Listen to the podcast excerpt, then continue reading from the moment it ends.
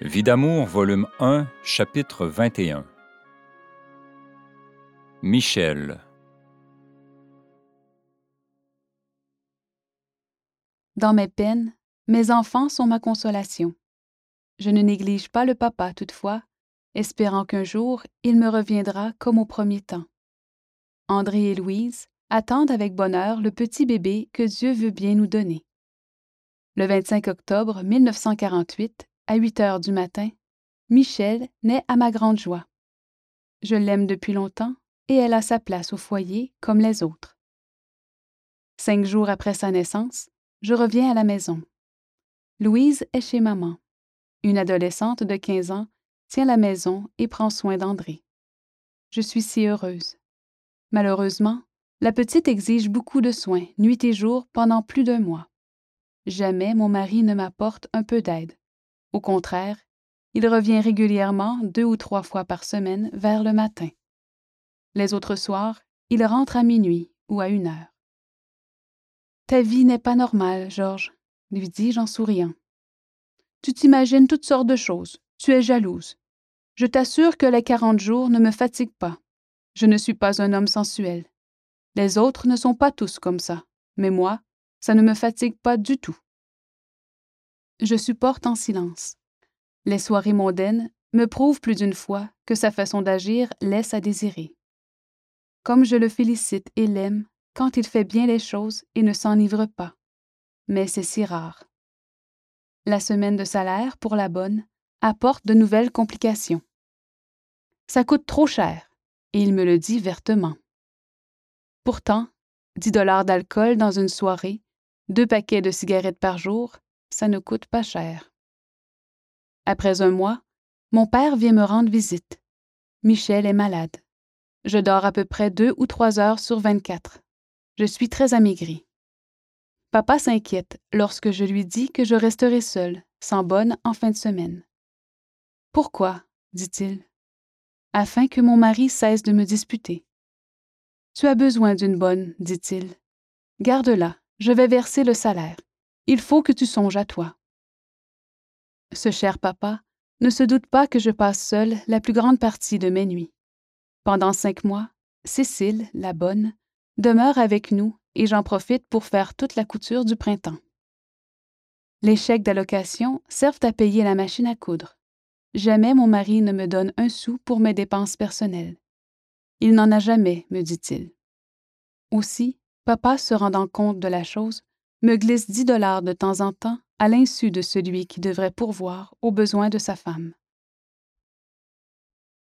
L'électricité et le chauffage sont payés par le magasin. La nourriture nous vient de l'épicerie qui appartient à la famille. On ne manque de rien, tout marche seul, sans la moindre intervention de mon mari. Je regrette toutefois que celui-ci n'assume aucune responsabilité, car les affaires ne vont pas très bien, et peut-être qu'un jour il devra assumer son rôle, et cela sans préparation. Comment iront les choses? Mais je fais confiance à la Providence.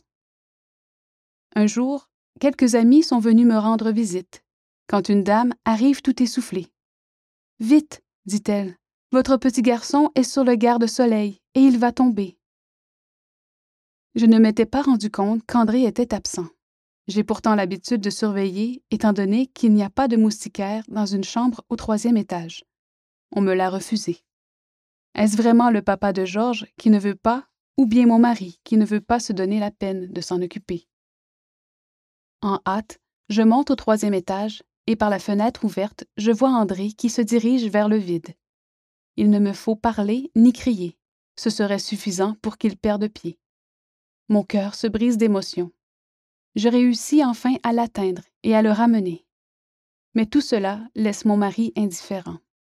Tout ce qui est nécessaire ne retient pas son attention, et je ne reçois que des paroles désagréables si j'y fais allusion. La vie continue.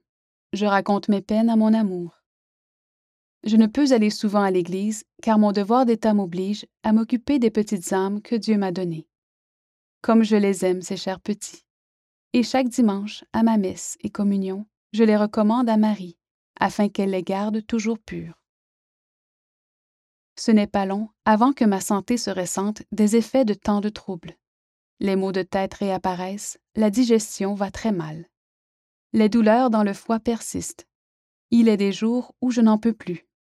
Les flèches qui me traversent le côté me rendent à bout de nerfs, mais personne ne le sait.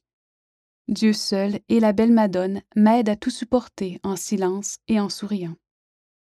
Qui donc pourrait se douter qu'à toute minute, des actes d'amour s'envolent vers le ciel pour le rachat des âmes, en particulier pour celle de mon mari.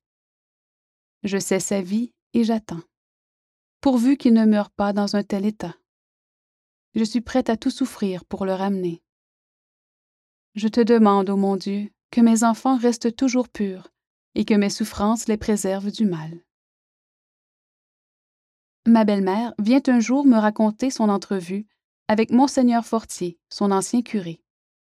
Je ne peux croire qu'elle ait proféré de telles paroles à une autorité religieuse.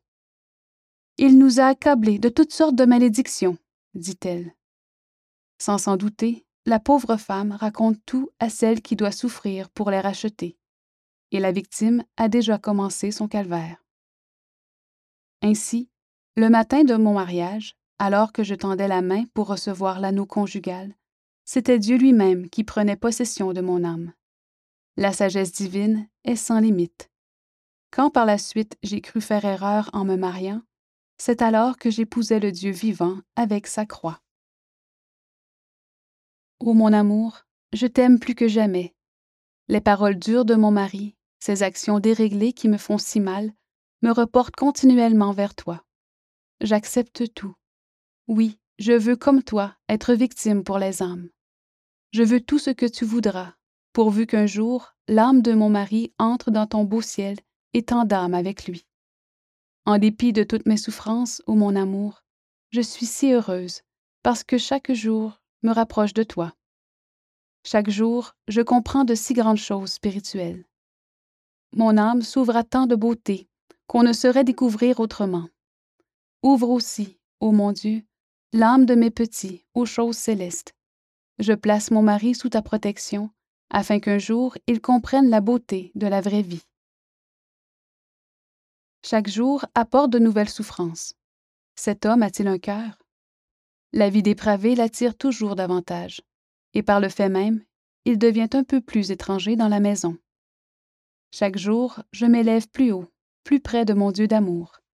Chaque jour, mon mari descend, vers les abîmes de l'enfer. Je souris continuellement, en dépit de mes souffrances physiques et morales. Je m'alimente de mes légers. Le cœur me fait mal continuellement.